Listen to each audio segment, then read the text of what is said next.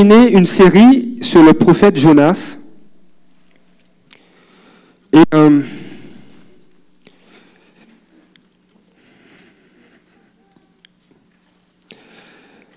Et, et je vais prier. Alléluia. Seigneur, je veux te dire merci, Père. Seigneur, merci, Père, pour, pour ce que tu fais dans nos vies. Seigneur, il y a plusieurs destinées.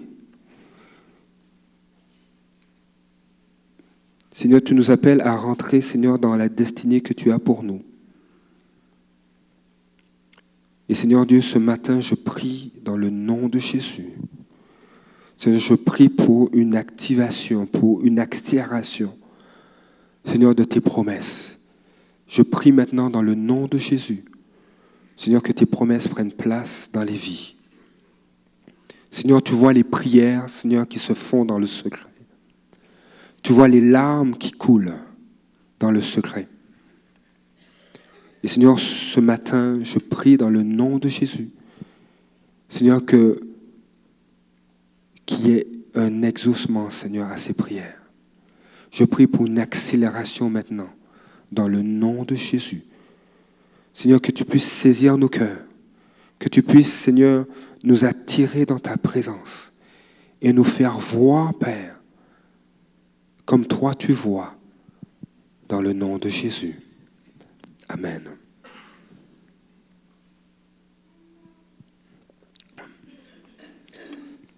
C'est vraiment pour moi un privilège ce matin de vous partager la suite de cette série sur le prophète Jonas.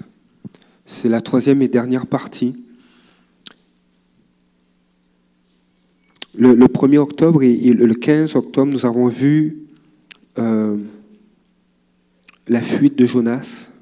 Et lors du dernier message, je vous ai parlé de la rencontre de Jonas avec Dieu.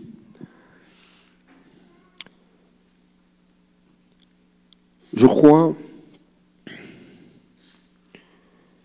et je découvre vraiment, il y a des choses que je vous partage, c'est des choses que je, découvre actuellement concernant Dieu.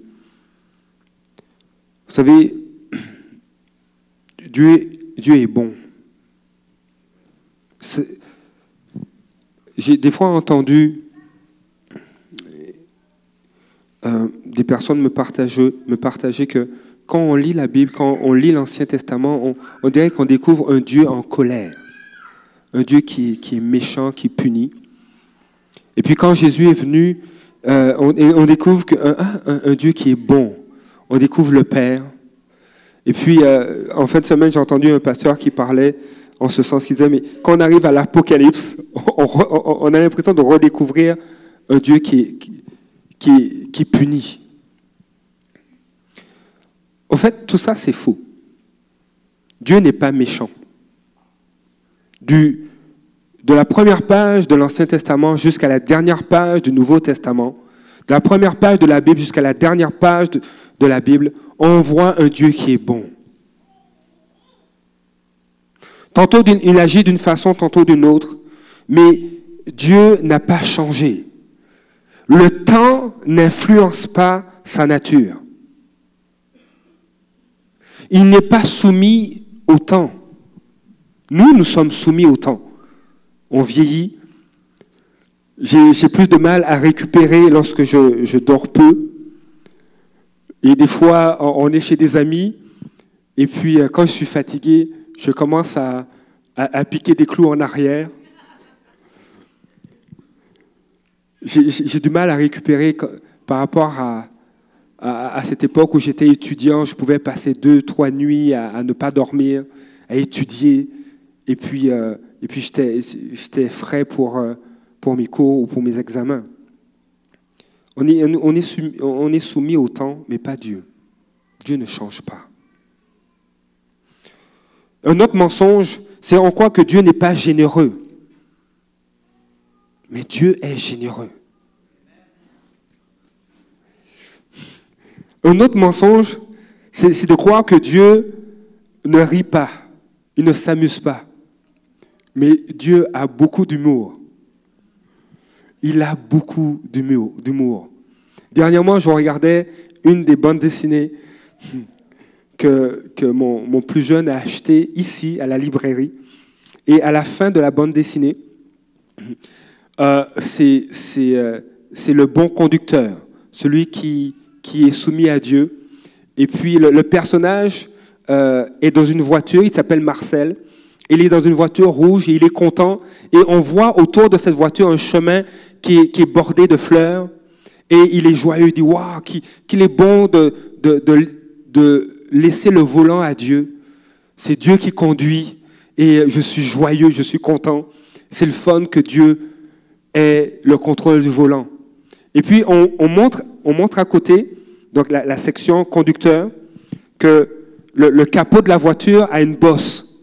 Et puis le, dessinateur a, mis une flèche, puis a écrit Dieu est grand. C'est pour ça qu'il y, a une bosse dans, dans la voiture. Et puis Dieu répond à Marcel, il dit Ah, on va s'amuser un peu, on va voir ce que ça va faire, je vais te laisser le volant et on va rire un peu. Dieu a vraiment le sens de l'humour.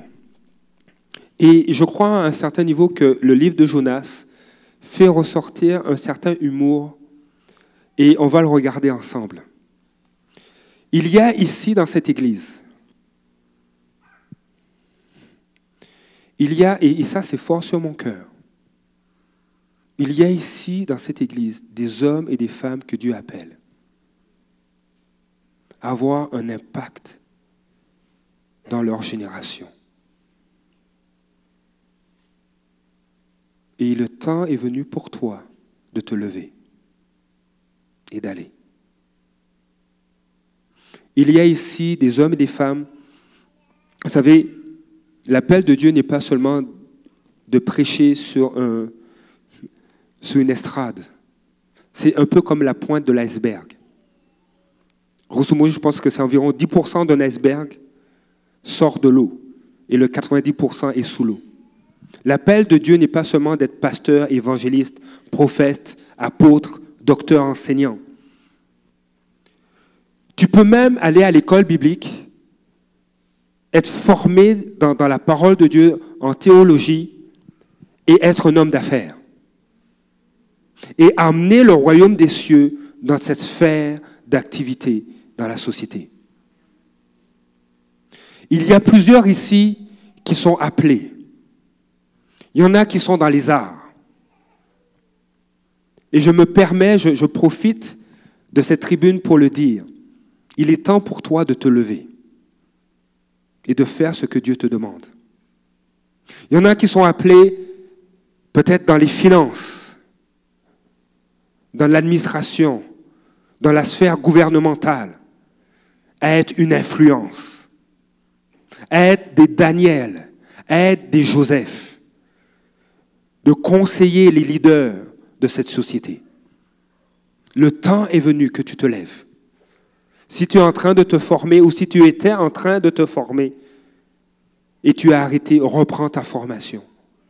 Si tu es découragé par le milieu professionnel et tu sais que tu es à la bonne place, sois fortifié ce matin. Sois fortifié.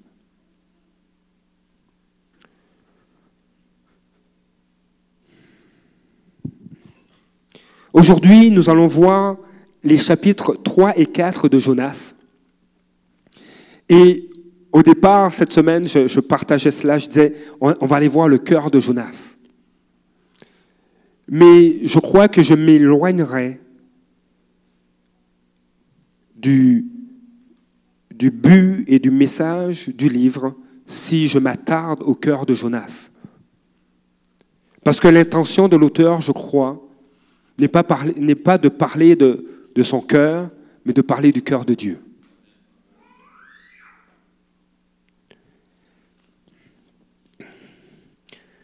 À travers le livre de Jonas, si vous prenez le, temps de le lire, ces, ces quatre chapitres, on découvre que Dieu veut révéler son cœur et sa bonté. Dieu veut révéler et rendre concret effectif dans nos vies sa bonté. Il veut te révéler son cœur. Et, et, et en lisant le livre de Jonas, si on regarde dans la bonne perspective, on découvre que Dieu prend tous les moyens possibles pour manifester sa bonté envers les êtres humains.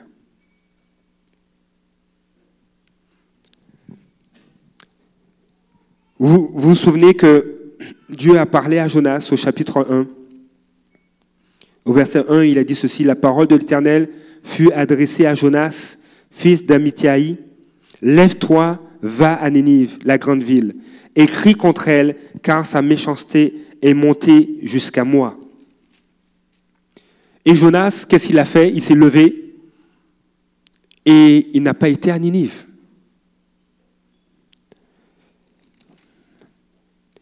Et, le but de Dieu, c'est que Jonas aille à Ninive. Il y a des fois, et je, l'ai mentionné des fois, on veut aller loin de la destinée que Dieu a pour nous. On veut aller loin du plan que Dieu a pour nous. Et Dieu prend tous les moyens pour nous ramener dans son plan. Pourquoi? Parce qu'il veut manifester sa bonté. Il veut manifester son amour. Il veut se glorifier.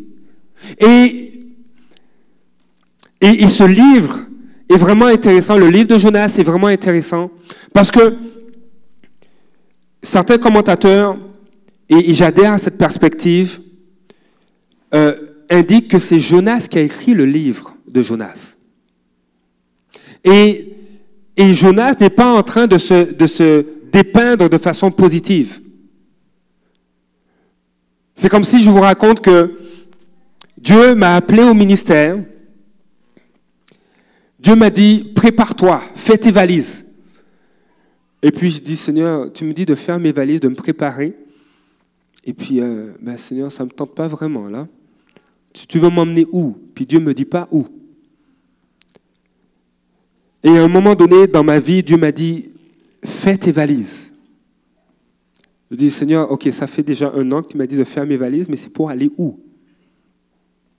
Et il a répété, fais tes valises. Prépare-toi. Alors, il met ça sur le cœur de mon épouse et sur mon cœur. Et un an plus tard, il parle à travers notre adjointe administrative à l'église où on était et, notre adjointe administrative vient nous voir et dit, là, c'est urgent, faites vos valises, préparez-vous. Vous n'allez pas rester là où vous êtes. Dieu veut vous emmener ailleurs. Et là, on a commencé à se réveiller. Et je vous partage ça, c'est pas, le fun de, de, recevoir cette parole. Dieu nous dit de faire nos valises, ok, on les fait. De nous préparer, oui, tout de suite, on le fait. Mais on ne l'a pas fait. On n'a pas fait nos valises, on ne s'est pas préparé. Et c'est un an plus tard, alors que Dieu le répète, qu'on a commencé. Ça, c'est vraiment pas. On ne marchait pas dans la foi et dans le zèle. Mais Jonas raconte quelque chose de pire. Il, est allé carrément à l'opposé de ce que Dieu lui demandait.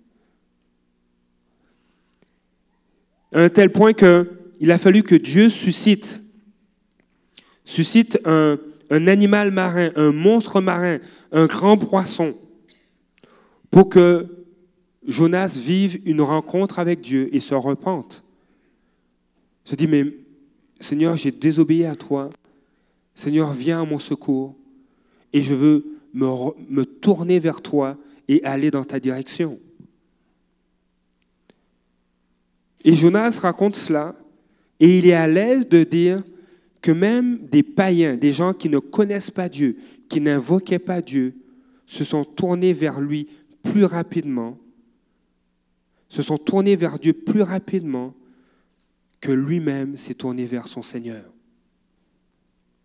Ah, c'est pas le fun, hein, mais c'était cette réalité qu'il avait et qu'il vivait. Et des fois, on peut réagir comme ça je vais vous partager quelque chose qu'on a vécu. Je travaillais, je travaillais pour, euh, pour, euh, pour le gouvernement fédéral. Et euh, j'avais plusieurs collègues qui savaient que j'étais chrétien.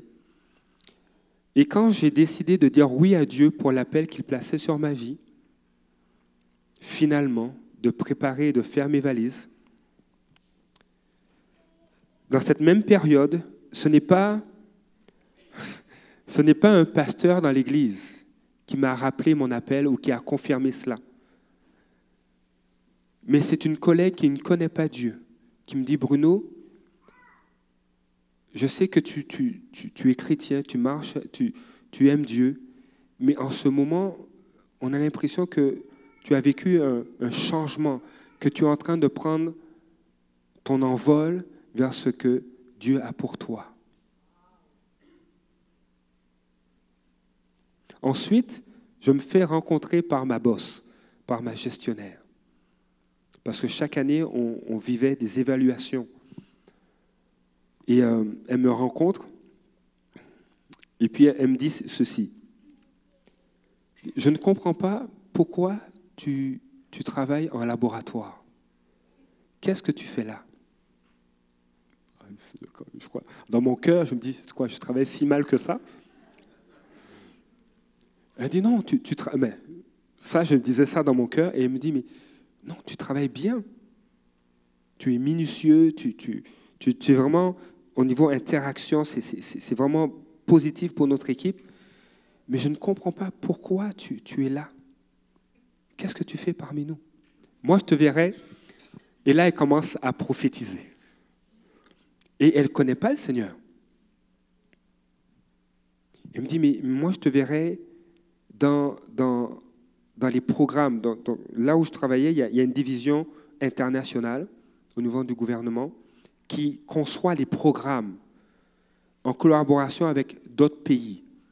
elle me dit, mais je te verrai travailler à, ce niveau-là et, même aller dans les nations pour faire une œuvre humanitaire. Et là, je commençais à pleurer dans mon cœur. Un peu de fierté. Je dis, ce n'est pas quelqu'un qui ne connaît pas le Seigneur qui va commencer à prophétiser sur ma vie. Mais, je recevais ça. Combien elle avait mis le doigt au bon endroit. Elle me dit, mais le temps est venu. Je, elle me dit, mais je pense que le temps est venu pour toi, pour que tu rentres dans cette dimension. Je paraphrase un peu. Il est temps tu, perds ton temps là où tu es, parce que je te vois plus loin. Et elle partage ses rêves. Et, je rentre à la maison et j'en parle à mon épouse. Et je réalisais que Dieu parlait à travers des personnes qui, ne connaissent pas le Seigneur. Des personnes qui sont vraiment extraordinaires. Et, et je dis, Seigneur, ok,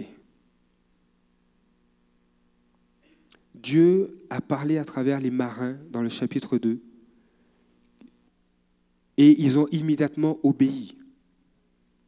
Jonas s'est retrouvé dans le ventre du grand poisson, il s'est repenti et, Dieu a entendu sa prière et, et Dieu a dit à ce poisson de le vomir, de le relâcher. Et là, on arrive au chapitre 3. Dieu a pris tous les moyens afin d'amener Jonas à accomplir sa volonté. Parce que le désir de Dieu, c'est de révéler sa bonté.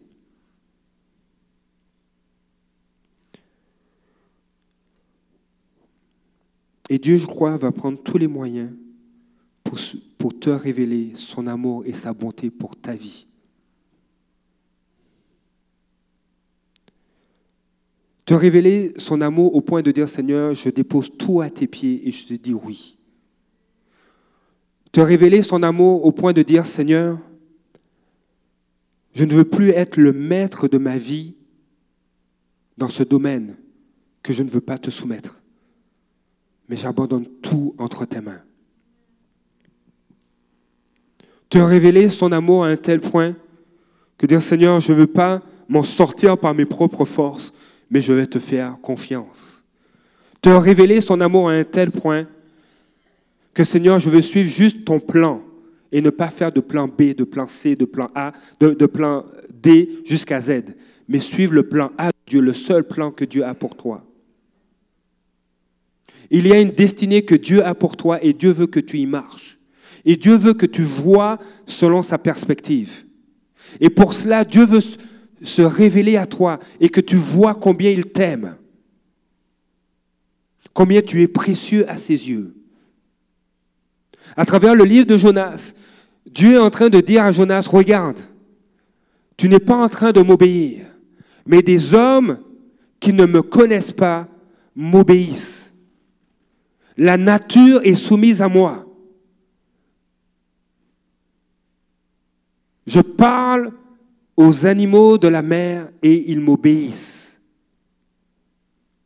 Et au chapitre 3, on va découvrir on va découvrir que comment des hommes réagissent à la parole de Dieu.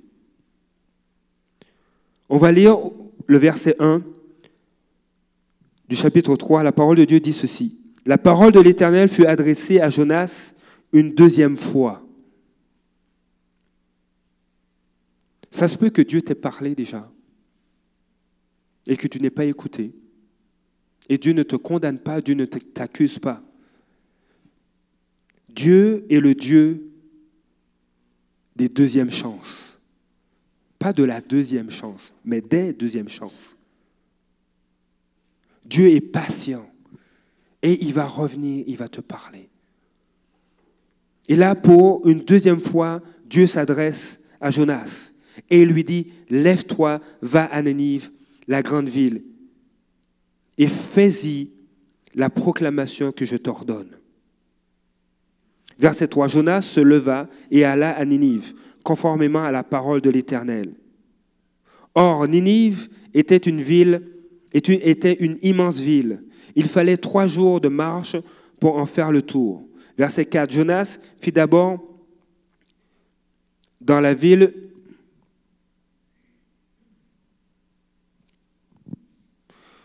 Jonas fit d'abord dans la ville une journée de marche.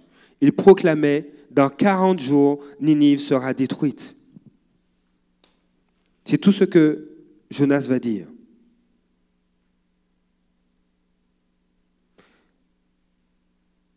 Et on voit au chapitre, au, verset qui suit, les habitants de Ninive crurent à Dieu, à cette parole de Jonas. Dans 40 jours, Ninive sera détruite à cette seule parole, les habitants de Ninive crurent à Dieu.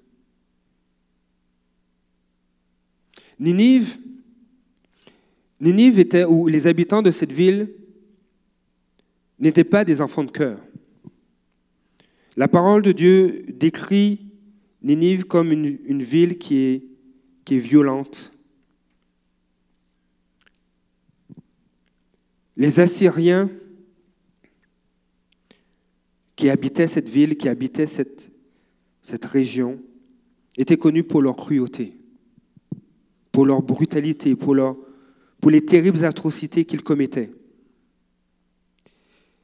Les, les victimes, quand, quand, les Assyriens allaient en guerre, les victimes étaient souvent décapitées. Et, et, je passe les détails. Un des rois un des rois d'Assyrie, dont la capitale était Ninive, euh, se vantait des massacres qu'il faisait. Et la ville de Ninive était aussi une ville marquée par le luxe, par la richesse et par la sorcellerie. Et pour juste vous, vous montrer ce que la parole de Dieu en dit, on va aller dans Naoum. Naoum chapitre 1, verset 11. Qui a déjà lu le livre de Naoum Alors, on va découvrir le livre de Naoum. Naoum, c'est un prophète. De toi est sorti celui qui méditait le mal contre l'Éternel, l'homme au conseil pervers. Naoum chapitre 3, verset 1 va dire ceci en parlant de Ninive. C'est à cause des nombreuses prostitutions de la prostituée pleine de grâce, maîtresse magicienne, qui vendait des nations par ses prostitutions et des peuples par sa magie. Naoum chapitre 3 verset 19 va dire ceci. Il n'y a pas il n'y a pas de remède à ta blessure. Ta plaie est mortelle. Tous ceux qui entendront parler de toi applaudiront à ton propos. En effet, quel est celui que ta méchanceté n'a pas atteint? J'aime bien la version française courante qui va dire ceci.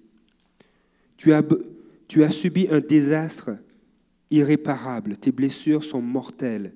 Tous ceux qui apprennent ton sort applaudissent à ton malheur. Car qui n'a pas été victime de ta cruauté incessante Ninive et les Assyriens étaient un peuple cruel. Et on pourrait comprendre pourquoi Jonas ne voulait pas y aller. On pourrait comprendre que le fait que c'est un peuple qui était ennemi d'Israël, qui, lorsqu'il faisait la guerre, c'était des massacres, c'était horrible.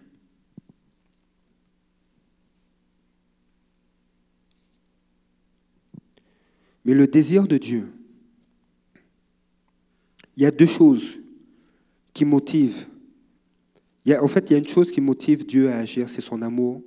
Et l'autre chose, c'est sa justice, sa sainteté.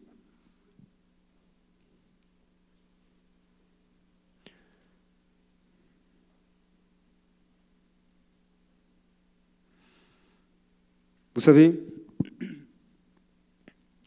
Dieu ne rejette personne. Il ne rejette pas les êtres humains. Là où des hommes peuvent te rejeter, Dieu ne te rejette pas. Dieu ne, cautionne en aucun cas le péché, la méchanceté, les gestes inappropriés pour être politiquement correct, les indécences sexuelles, au contraire, Dieu les condamne. Dieu condamne ces choses. Et on entend dans les médias, des choses sont dévoilées. Dieu condamne ces choses.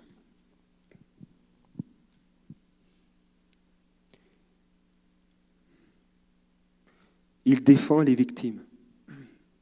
Il défend ceux qui sont vulnérables. On va voir dans le psaume 92, ceci.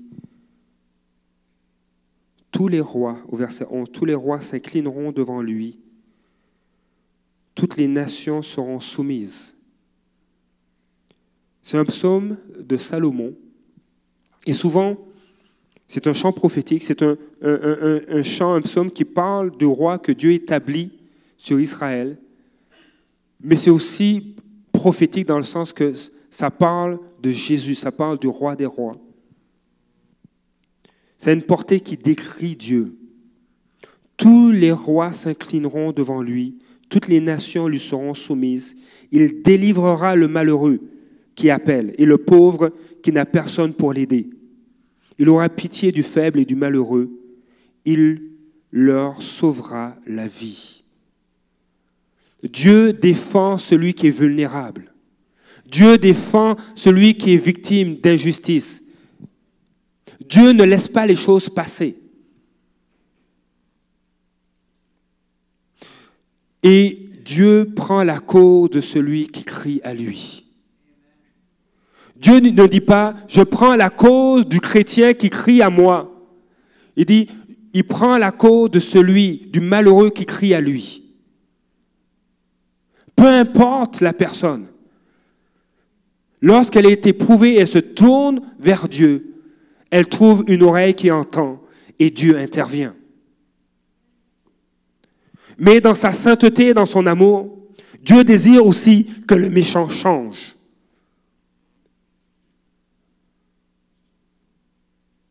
Ézéchiel chapitre 18 va dire ceci au verset 23. Est-ce que je prends plaisir à voir le méchant mourir? Déclare le Seigneur l'Éternel, n'est-ce pas plutôt à le voir changer de conduite et vivre? La version d'Arby va dire ceci. Est-ce que je prends plaisir à la mort du méchant? dit le Seigneur l'Éternel. N'est-ce pas plutôt à ce qu'il se détourne de ses voies et qu'il vive? Le désir de Dieu, c'est que même le méchant change. Il se repente de ses mauvaises œuvres. Mais pas seulement qu'il se repente, mais qu'il change de direction. Se convertir, c'est de changer de direction. Dieu désire même que le méchant change. Parce que Dieu est amour, il aime chaque être humain.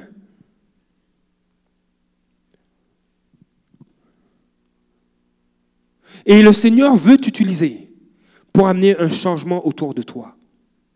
Le Seigneur veut t'utiliser comme il a utilisé Jonas. Là où tu te trouves, il y a une parole que tu portes. Ce n'est pas seulement les pasteurs qui doivent parler.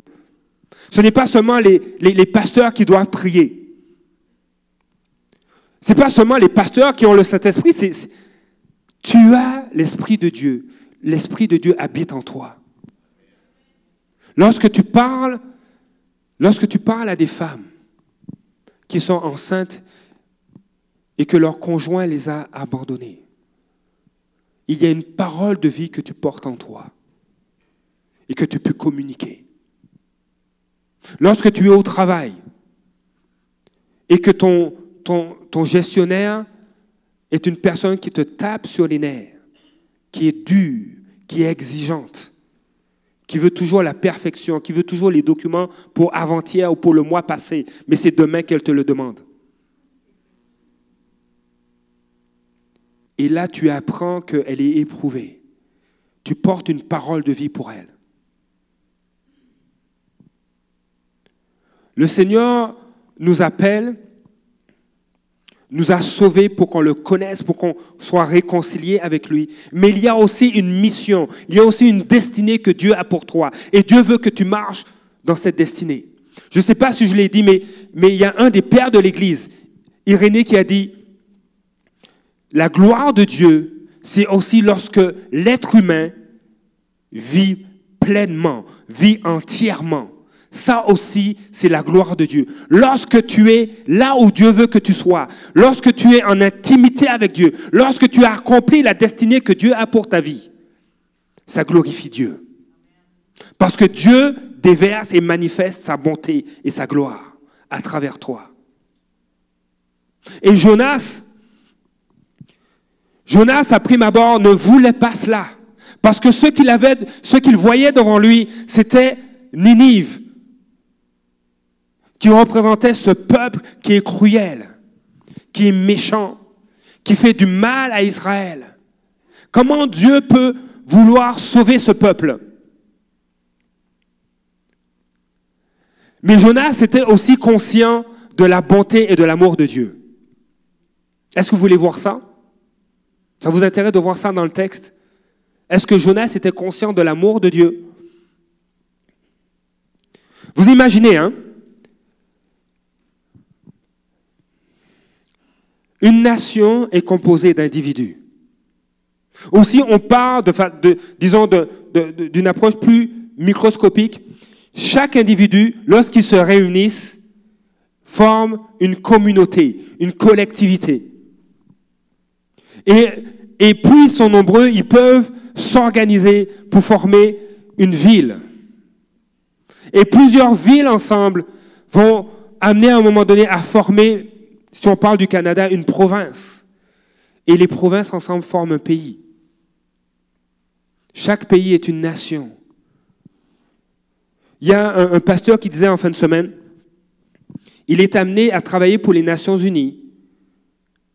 Et il apporte l'évangile à, travers ces, plateformes-là. Il parle de Dieu, il parle des principes du royaume des cieux. Et à un moment donné, il devait se rendre je pense en Chine, il devait se rendre, il devait se rendre en Asie et il devait former 22, 22 C'est Halifax, hein Merci, merci, elle a suivi. Donc, il, devait former 22 scientifiques qui venaient de plusieurs pays, de la Chine, de l'Inde et de d'autres pays, du Pakistan, merci. Et là, à un moment donné, après avoir donné la formation, il va dire, maintenant on se connaît. Donc, si j'entends dans les médias des, choses négatives sur la Chine, je saurais que ce n'est pas tous les Chinois qui sont comme ça. Ce n'est pas parce qu'il y a un seul Chinois que. C'est pas il y a un seul Chinois qui est correct. Non, il y en a d'autres. Ce ne sont pas tous les, Chinois qui sont, comme ça. Si vous entendez parler négativement des États-Unis, puisque c'est un, pasteur américain, vous saurez que ce n'est pas tous les Américains qui sont comme ça. Il y a un lien qui s'est établi. Et il y a une conscience qu'une nation est faite d'individus. Et Dieu s'intéresse aux nations parce qu'elle est composée d'individus. Elle est composée de personnes comme vous et moi. Et Dieu s'intéressait à Ninive, à la Syrie, parce que c'est une ville et un peuple composé d'individus. Et Dieu était conscient de leur réalité, de qui ils sont. Et Dieu voulait les avertir. Si vous continuez dans vos voies, je vais vous détruire. Parce que ce que vous faites ne me plaît pas. Vous faites du tort, vous détruisez des vies. Mais je m'intéresse à toi. Je m'intéresse à cette mère de famille qui habite Ninive. Je m'intéresse à cet enfant qui habite tel quartier à Ninive.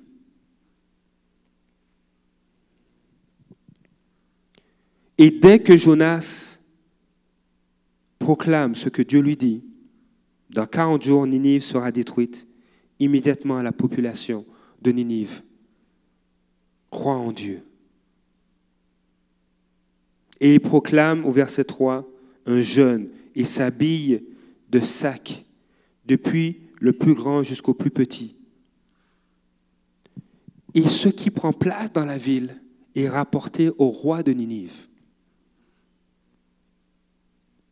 Étant donné que Ninive était la capitale de la Syrie, on considère que le roi de Ninive était le roi de la Syrie.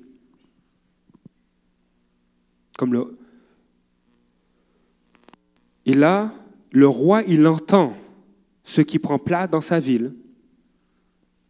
Au verset 6, le roi de Ninive apprit la nouvelle, il se leva de son trône, retira son manteau, se couvrit d'un sac et s'assit sur les cendres. Et il fit faire dans Ninive cette proclamation par ordre du roi et de ses grands, que les hommes et les bêtes, les bœufs et les brebis ne goûtent de rien, ne mangent pas, ne boivent pas d'eau. Verset 8, que les hommes et les bêtes soient couverts de sacs, qu'ils crient à Dieu avec force et qu'ils renoncent tous à leur mauvaise conduite aux actes de violence dont leurs mains sont coupables. Juste au mot de Jonas, dans 40 jours, Ninive sera détruite. Juste à ces mots, une nation a été bouleversée.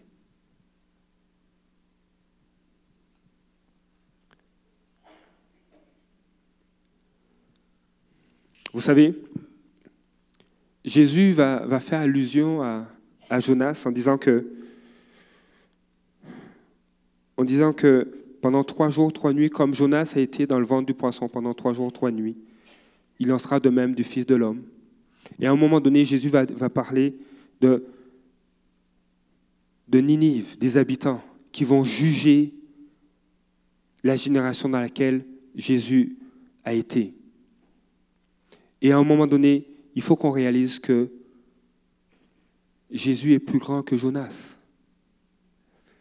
Aux paroles de Jonas, une ville a été bouleversée, une nation a été transformée. Et au milieu de nous, il y a plus que Jonas. En toi, il y a plus que Jonas. Jésus habite en toi.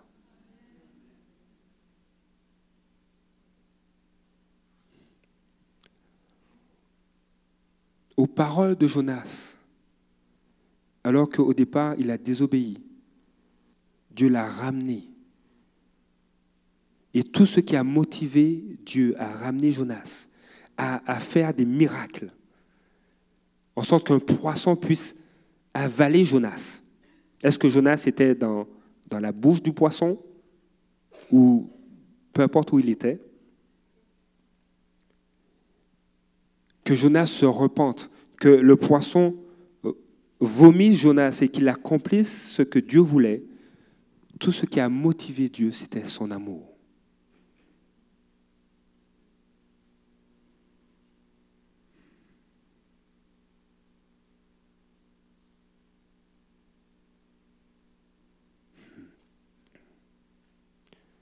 Et ici, il y a plus que Jonas.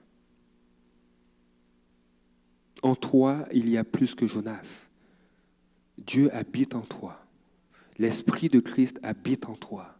Parce que tu as donné ta vie à Jésus. Il est venu faire sa demeure en toi.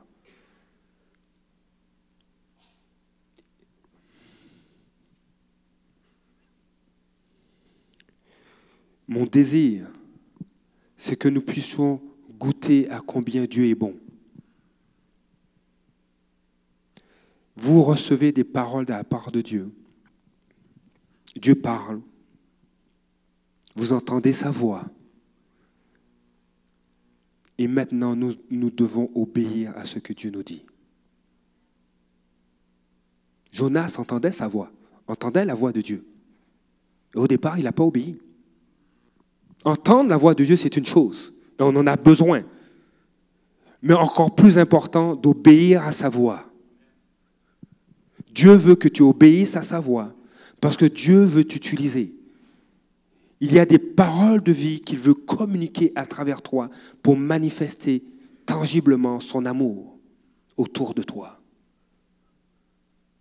Les miracles vont prendre place. Mais le désir de Dieu, c'est que nous puissions lui obéir et accomplir les projets qu'il a pour nous.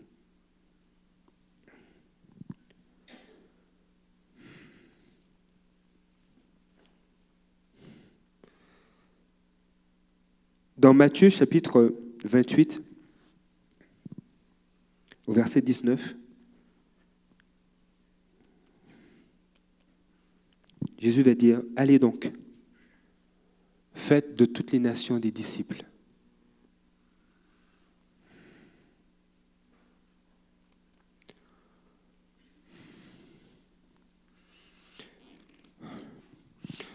Dieu va te révéler son amour.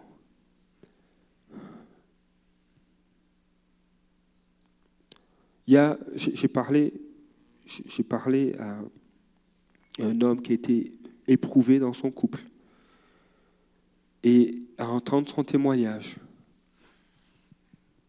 À entendre son témoignage, je me dis, Seigneur, comment tu fais Comment il fait pour toujours tenir? Des fois, on vit des drames, on vit des défis, des épreuves. Et cet homme, il, était marié et, sa femme l'a trompé et elle ne veut plus rien savoir de lui. Ils ont des enfants. Ils allaient à l'église. Et, ça ébranle. Il, il, a essayé de tout faire. Il dit, Seigneur, je reconnais mes torts, les choses que j'ai peut-être pas bien faites. Oui, j'ai un arrière-plan où, où, mon père était, euh, était malade, souffrait et, j'ai subi ça, j'avais de la misère à connecter même avec mon épouse. Et j'ai vu des changements. Cet homme a vécu des changements dans son intimité avec Dieu. Et, et ça a commencé, sa vie a commencé à fleurir. Avoir des temps de qualité avec son épouse, avec ses enfants. Et à un moment donné, tout éclate. Et il, me partage cela. Et je vois un homme qui a une espérance cette espérance est en Jésus-Christ.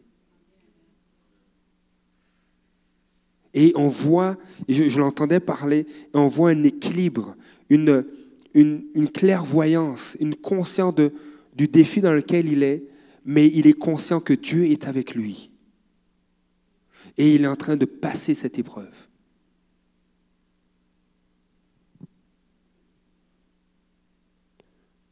Dieu n'est pas le Dieu d'Hollywood, il n'est pas le Dieu des films, là, où tout est rose, tout est beau, où le personnage ne transpire pas, ses vêtements ne se salissent jamais. Non, Dieu est le Dieu des vraies affaires. Et il veut te manifester son amour.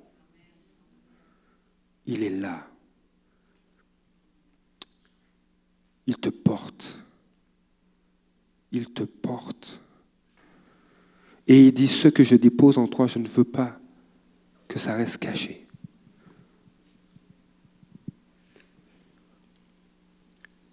Je pense que si les disciples, si les disciples n'avaient pas répandu l'évangile, on ne se tiendrait pas ici. Vous imaginez, hein, le temple. Ok, Jésus allait se faire crucifier, et à un moment donné, il va dire qu'il ne restera pas pierre sur pierre. Il, parle de la destruction du temple. Et puis, les, pharisiens disent, ah oui, comme ça, tu vas détruire le, temple, ça a pris, des années pour le construire, tu vas détruire cela. Jésus meurt, il ressuscite. Il se révèle à ses disciples et dit, allez, allez donc, faites de toutes les nations des disciples, baptisez-les au nom du Père, du Fils et du Saint-Esprit, et enseignez-leur à mettre en pratique tout ce que je vous ai prescrit. Et moi, je suis avec vous tous les jours jusqu'à la fin du monde. Le peuple d'Israël s'était refermé sur lui-même à, l'époque, euh, biblique, à, l'époque euh, néo-testamentaire, avec quand Jésus était sur terre. Le peuple d'Israël était, euh, soumis aux Romains. Et je pense 50 ans ou 70 ans plus tard, le temple a été détruit. Il n'y a plus de temple, il n'y a plus de lieu qui représente la religion, la foi juive. En réalité, la mission du peuple d'Israël, c'était de révéler aux nations le euh, aux nations le Dieu d'Israël, le Dieu d'Abraham, le Dieu de Jacob. De faire connaître Dieu aux nations. Et euh, ça n'a pas marché. Ça n'a pas pleinement marché. Mais quand Jésus est venu, il a révélé le Père. Et il a emmené le fait que toutes les nations sont appelées à, devenir des disciples de Jésus-Christ. Toutes les nations sont appelées à connaître Dieu. Parce que le Dieu est le Dieu des nations. Et à un certain niveau, Jonas, c'est ce qu'il est en train de dire. Il est en train de dire, de partager le cœur de Dieu. Je ne suis pas seulement le Dieu d'Israël, mais je suis le Dieu de l'univers. Je suis le Dieu à qui tout est soumis, mais je suis aussi le Dieu des nations. Et Jonas, Jonas, je pense des fois, il est un petit peu comme nous. Parce que dans le ventre du poisson, il va se repentir, il va crier à Dieu. Mais après avoir, après avoir fait cette proclamation, dans 40 jours, Ninive sera détruite. Jonas va s'asseoir.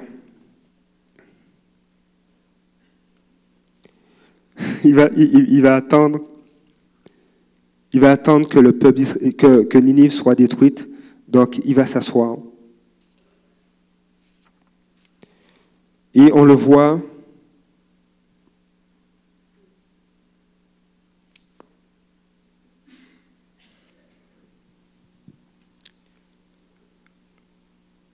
Jonas s'assoit et euh, à un moment donné, Le peuple, le peuple de Ninive est en train de se repentir, se, se tourner vers Dieu. Et le roi va dire au verset 9 de Jonas chapitre 3, qui sait si Dieu ne ravisera pas et ne reviendra pas sur sa décision, s'il ne renoncera pas à son ardente colère, de sorte que nous ne mourions pas. Dieu vit ce qu'il faisait. Il vit qu'ils renonçaient à leur mauvaise conduite. Alors Dieu regretta le mal dont il les avait menacés et ne le fit pas. Dieu regrette, mais Jonas se fâche. Au verset 1 du chapitre 4, Jonas il est dit, Jonas le prit très mal et fut irrité. Et, verset 2, il pria l'Éternel en disant, Ah Éternel, n'est-ce pas ce que je disais quand j'étais encore dans mon pays? C'est ce que je voulais éviter en fuyant à Tarsis. En effet, je savais que tu es un Dieu de grâce, de compassion, lent à la colère et riche en bonté, et qui regrette le mal que tu envoies. Vous savez, la religion nous éloigne du cœur de Dieu. Et des fois notre humanité aussi.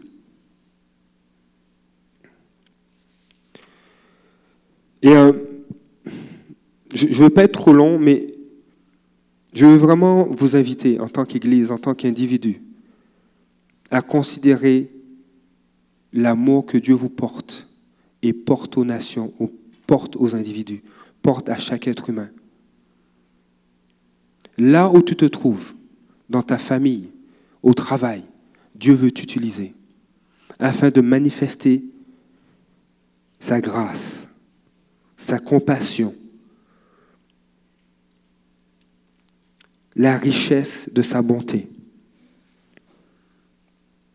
J'ai regardé dans le dictionnaire ce que signifie le mot grâce, et une des traductions, une des définitions est intéressante que j'ai notée ici c'est un don gratuit de Dieu qui assure, l'homme d'une destinée surnaturelle. Lorsque la grâce, en, d'autres mots, lorsque la grâce de Dieu intervient dans la vie de quelqu'un, ça, ça, ça transporte la destinée de cette personne à une dimension surnaturelle. Ce qui est impossible naturellement devient possible en Dieu. Et Dieu veut manifester sa, grâce dans ta vie, mais autour de toi aussi. Lorsque j'ai regardé la définition du mot compassion, il y, a, cette définition qui est très intéressante. C'est un sentiment qui nous fait éprouver la souffrance d'autrui.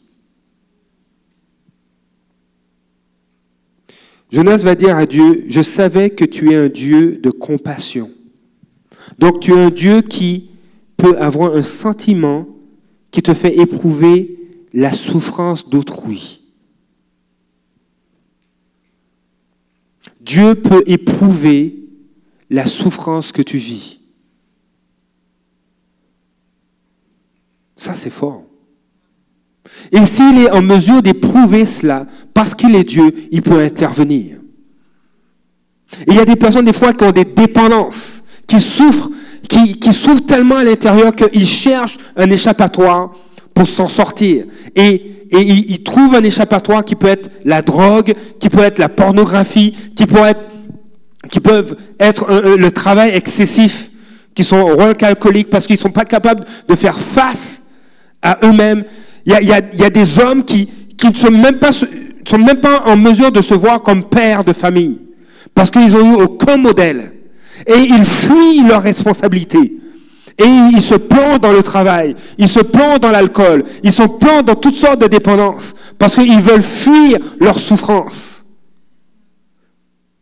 Mais Dieu est en mesure, il est en mesure d'éprouver la souffrance que ces personnes ont, et il veut intervenir. Et parce qu'il voulait intervenir, il a envoyé Jonas. Aujourd'hui, parce que Dieu veut encore intervenir, il veut t'envoyer. Alors, est-ce qu'on va réagir et se comporter comme Jonas? Peut-être. Mais Dieu va insister encore. Ou est-ce que tu es prêt à dire oui, comme Jésus l'a fait? Et à avoir des paroles de vie. Vous imaginez, les paroles de Jonas ont changé une ville, ont changé une nation. Qu'est-ce que les paroles de Christ à travers toi, à travers ta bouche, peuvent accomplir aujourd'hui?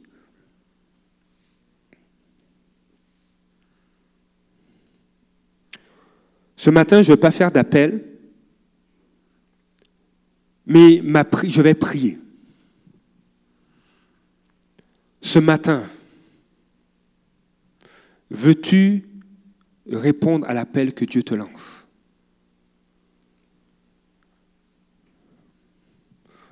Vous savez, le, psaume 84 disait, en avançant, ils deviennent de plus en, de plus, en plus forts. Dieu ne veut pas qu'on soit centré sur nous-mêmes. Vous savez, cette image de, la relation filiale est puissante. Hein. En tant que parents, on, connaît les besoins de nos enfants. Et des parents qui sont équilibrés et qui sont, qui sont équilibrés vont aussi écouter les demandes de leurs enfants. Maman, j'ai faim. Maman, j'ai froid. Oui, oui, l'automne est venu un peu plus tôt cette année. Pas en 2017, mais en tout cas. L'automne est venu un petit peu plus tôt. Et oui, on, va aller acheter une veste pour toi. Des parents équilibrés savent être à l'écoute des besoins de leurs enfants. Des parents équilibrés savent, euh, ils connaissent les besoins qu'ont leurs enfants. Des parents équilibrés savent aussi réjouir le cœur de leur enfant. Et Jésus va dire, méchant comme vous l'êtes, vous savez donner de bonnes choses à vos enfants. À combien plus forte raison Dieu va-t-il vous donner de bonnes choses? Si on peut se réjouir, si on peut faire plaisir à nos enfants, à combien plus forte raison Dieu peut te faire plaisir? C'est vrai Je n'ai jamais donné ce témoignage, mais nous avions un véhicule, et je vais terminer avec ça. Deuxième conclusion. Nous avions un véhicule, une, euh, Sorrento, euh, oui c'est ça, une Sorrento, sept places, waouh, sept places à l'intérieur, ok, un, genre de VUS, c'est confortable, euh, et on a découvert que ça boit beaucoup d'essence. C'est pas si pire, mais ça, buvait de l'essence quand même. On, pouvait rouler peut-être sur l'autoroute à, à 8 litres au 100. Mais Dieu nous, avait fait grâce de cela. Euh, euh, et, là, à un moment donné, bon, je disais, Seigneur, la consommation, c'est quand même, j'aimerais diminuer ça, parce qu'au centre-ville, je monte à 11, à 12 litres. Et puis, euh, ça, faisait, trois ans qu'on l'avait. Et puis, comme ça, je, parlais au Seigneur, je priais. Je dis, Seigneur, ah, ce serait le fun qu'on puisse changer de véhicule. Mais moi, je ne suis pas un mécanicien. Je ne suis pas un, euh, je suis pas un négociateur. Euh, je ne bargaine pas beaucoup. Je Seigneur, j'aimerais bien, comme ça, qu'on puisse changer, sans plus. Et puis, il y a eu des, événements qui ont fait en sorte que ce VUS à traction intégrale, qui était en bon état, qui était comme neuf, euh, subisse un accident et soit une perte totale. Et là, et là, la pensée m'est revenue, dit Seigneur, je me souviens que je t'avais dit, j'aimerais bien le changer. Mais la pensée est revenue comme ça. Hein. J'aimerais bien le changer. Et puis là, c'était. Mais vraiment, je ne comprends pas comment l'accident s'est fait. Euh, euh, on, roulait, le véhicule ne roulait pas vite. Mais il y a eu la, glace noire. Le véhicule a frappé euh, une rampe de béton sur la gauche. Ensuite, le véhicule est parti complètement à droite et est revenu sur la gauche. Un, VUS, perte totale. Et là, les, choses euh, continuent. Il y, a, une sœur dans l'église qui dit Je prie que, les assureurs la, compagnie d'assurance déclare le véhicule perte totale et que vous ayez un, nouveau véhicule. Elle dit, ah oui, oui, pris comme ça. Et là, la compagnie d'assurance me contacte et dit, votre véhicule, on, a examiné, c'est une perte totale et ça reviendrait plus cher. En fait, si on devait réparer, ça, ça reviendrait plus cher que la valeur du véhicule. Donc, étant donné que vous avez pris certaines clauses avec nous au niveau de vos assurances, vous pouvez avoir un véhicule neuf de l'année, donc trois ans plus tard. Et, et là, j'ai dit, OK, est-ce qu'on peut avoir un véhicule neuf? Est-ce que je peux avoir un autre modèle? Ils m'ont dit oui. Dit, ah oui, OK. Alors là, j'ai négocié avec mon épouse, par exemple. ah, mais j'ai travaillé fort. Hein. J'ai pris les informations. Je suis allé la voir. Je dis, chérie, on, se serait bien qu'on économise sur la consommation d'essence. Et puis, on est une famille de quatre. On n'est pas encore rendu à, à, à 8, à 10 est-ce qu'on peut prendre un plus petit véhicule, mais qui soit très confortable? Et puis qui ne consomme pas beaucoup d'essence et elle a accepté qu'on achète un véhicule hybride. Et là, on, va chez le concessionnaire parce que c'était le seul endroit où on pouvait avoir, c'était un remplacement de la même marque. Et là, il nous donne un véhicule et il dit, mais je voudrais peut-être le véhicule de base hybride parce que ça coûte plus cher habituellement. Il dit, non, non, avec, avec la possibilité d'avoir un nouveau véhicule vous avez l'argent pour avoir le, véhicule hybride, mais euh, euh, haut gamme. Voilà. Donc on a eu le modèle haut de gamme, tout, tout équipé, tout, tout, trois ouvrants et tout. Et il dit, Seigneur, tu sais mieux que moi ce qui peut réjouir mon cœur. Parce que j'ai pas cherché, je, je ne sais pas barguiner. J'ai vraiment de la misère à ce niveau-là. Et Dieu a pourvu pour cela. Dieu nous a fait ce clin d'œil-là. Dieu sait réjouir votre cœur. Il sait le faire. Et il veut le faire. Et ce que Dieu demande de toi, fais-moi confiance. Si, si tu si tu ne me crois pas, dit le Seigneur, regarde les œuvres que je fais. Au moins tu vas croire. Et puis ensuite, tu vas t'appuyer sur ma parole. Mais regarde, Jésus disait, si vous ne croyez pas ce que je dis, Croyez-moi au moins à cause des œuvres que je fais. Dieu agit. Jésus a, Dieu veut agir dans ta vie. Si on a du mal à lui faire confiance, Dieu te dit, mais ok, il n'y a pas de problème. Viens, on va en parler. Viens dans ma présence. et on va parler ensemble. Après avoir parlé avec lui, tu vas lui faire confiance il va toucher ton cœur. À travers sa parole, il y a un dépôt, il va adresser des choses. Fais-moi confiance. Je veux réjouir ton cœur. Si tu me fais confiance, je vais agir. Je t'aime. Dieu ne négocie pas sa sainteté. Il ne fait pas de compromis avec sa sainteté. Il ne fait pas de compromis non plus avec son amour. Et Dieu fait œuvre de patience des fois avec nous. Et des fois, dans sa patience, ça nous fait mal. Parce qu'il y a des choses qu'il veut changer, qu'il veut transformer. Mais plus tu t'abandonnes entre ses mains, plus tu dis oui, plus tu obéis à ce que Dieu te dit, plus tu vois sa gloire, plus il y a des paroles de vie qui sont communiquées, pas seulement pour ta vie, mais pour ceux et celles qui ne le connaissent pas. Dieu ne veut pas qu'on soit centré sur nous-mêmes, mais Dieu veut qu'on soit centré sur lui. Et quand on est centré sur lui, on commence à voir comme lui voit. Et on commence à parler comme lui parle.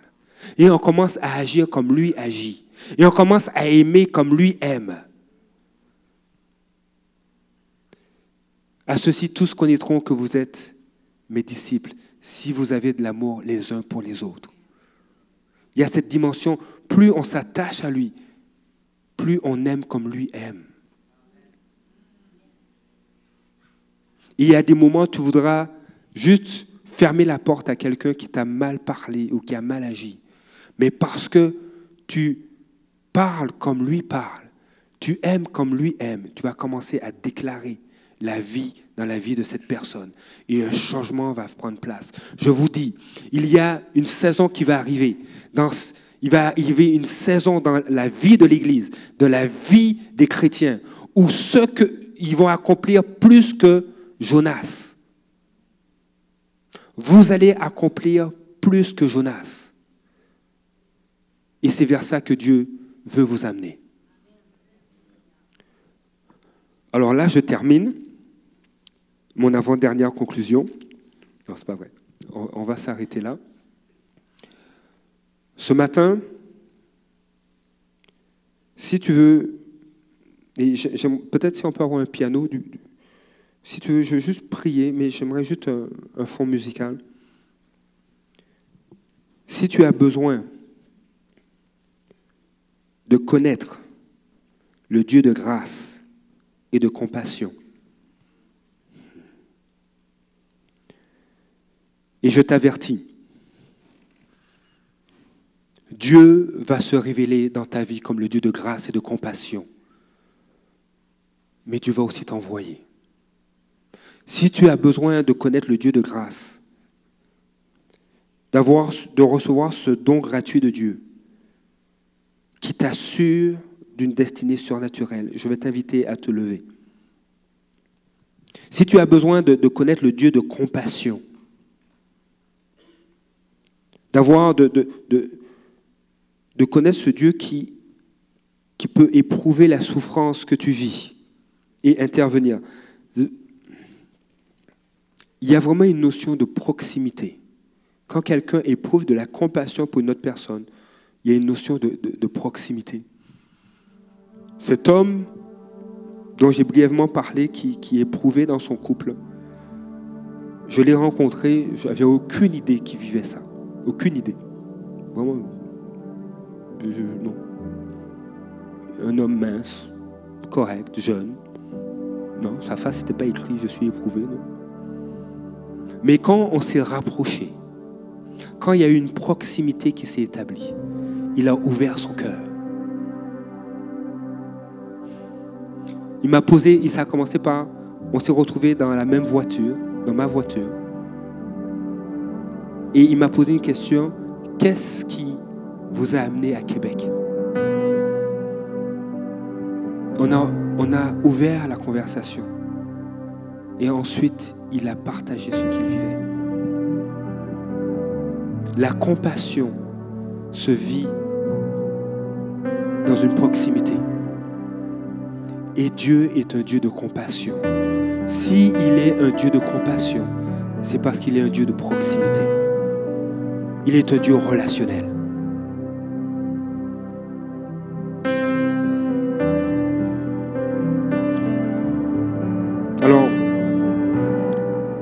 Si tu veux connaître le Dieu de grâce et de compassion, tu peux te lever. Si tu ne te lèves pas, c'est correct. Parce que Dieu va t'utiliser aussi. Ah, Alléluia, tu peux te lever.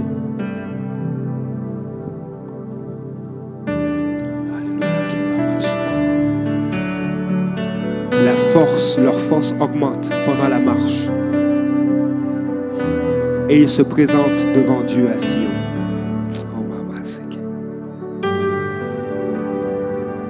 Il y a cette dimension où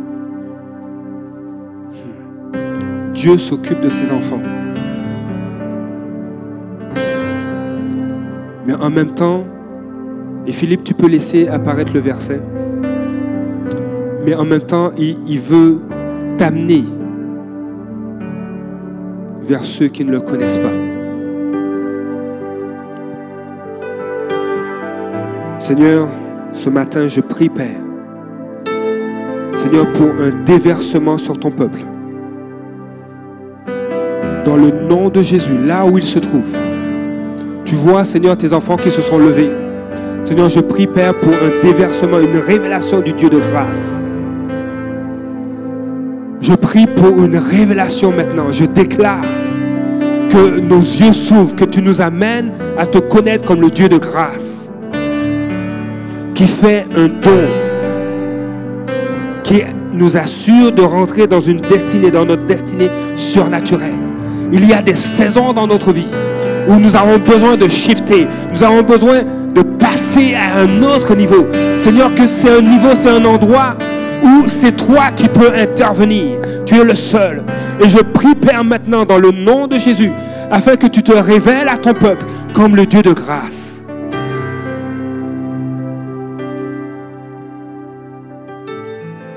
Seigneur, pour leur vie, mais aussi pour la vie de ceux et celles qu'ils côtoient.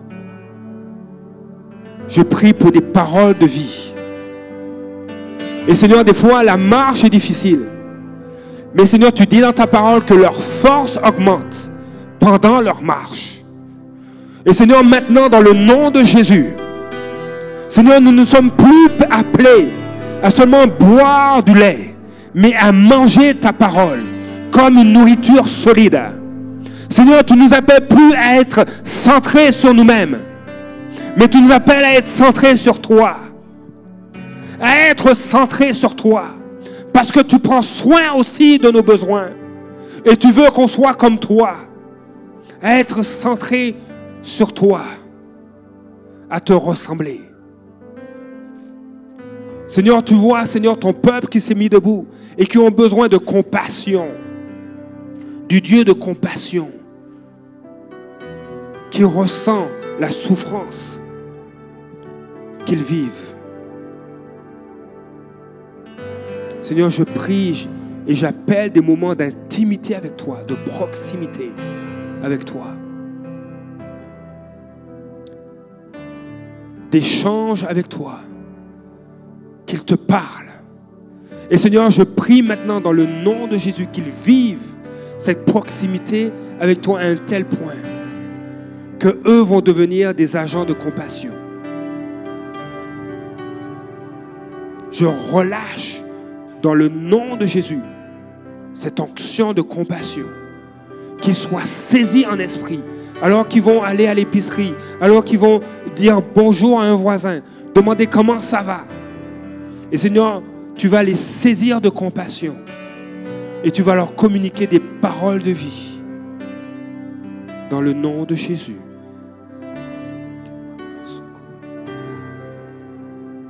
Alléluia.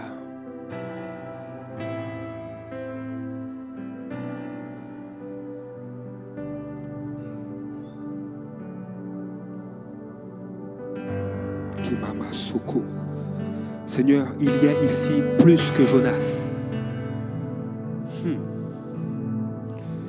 Il y a, vous êtes plus que Jonas. Seigneur, je te prie de visiter d'eux. Seigneur, touche.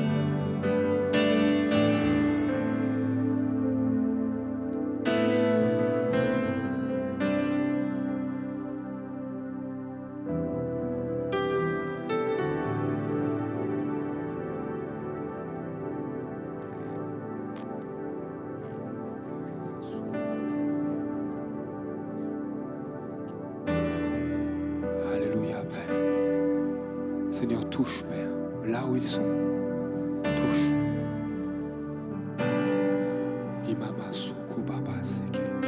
Seigneur, je te dis merci, Père. Seigneur, pour les mères de famille. Seigneur, Père, tu prends soin d'elles.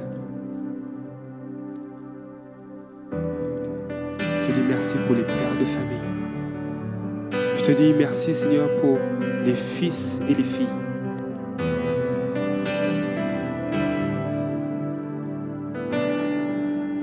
Seigneur, nous sommes le fils de quelqu'un, nous sommes la fille de quelqu'un. Nous sommes un père ou une mère. Et Seigneur, je prie, Père, pour une proximité avec toi. Je prie pour un alignement avec ton cœur.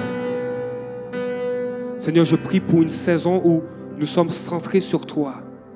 Sur toi, Saint-Esprit. Sur toi, Seigneur. Tu es le Saint-Esprit. Ta nature, tu es saint. Ta nature est sainte. Hum. Qui peut sonder les profondeurs de Dieu? Personne ne peut sonder les profondeurs de Dieu. Or, la parole de Dieu dit, le Saint-Esprit connaît les profondeurs de Dieu. comme l'esprit de l'homme connaît les profondeurs de ses pensées. Le Saint-Esprit connaît les profondeurs de Dieu. Oh my goodness. Dans le nom de Jésus, Seigneur, nous voulons nous aligner avec toi, Saint-Esprit. Tu connais les profondeurs de Dieu. Tu connais quelles sont les pensées de Dieu. Et Seigneur, que tu puisses révéler quelles sont les pensées de Dieu pour tes enfants. Les pensées de Dieu, les pensées que tu as depuis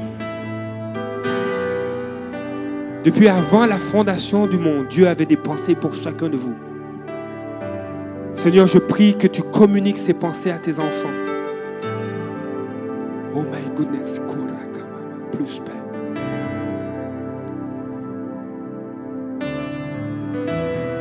Seigneur, que nous soyons centrés sur toi.